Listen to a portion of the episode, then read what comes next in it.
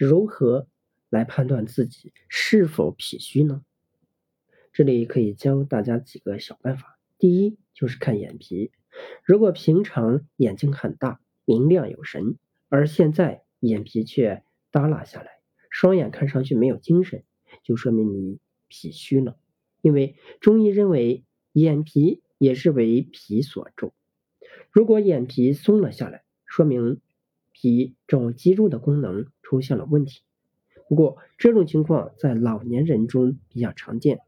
第二就是观察自己的舌头，如果舌头颜色较淡，舌边出现齿痕，说明你的脾也很有可能出了问题，最好赶紧去医院检查一下，我抓紧时间进行自我的调理。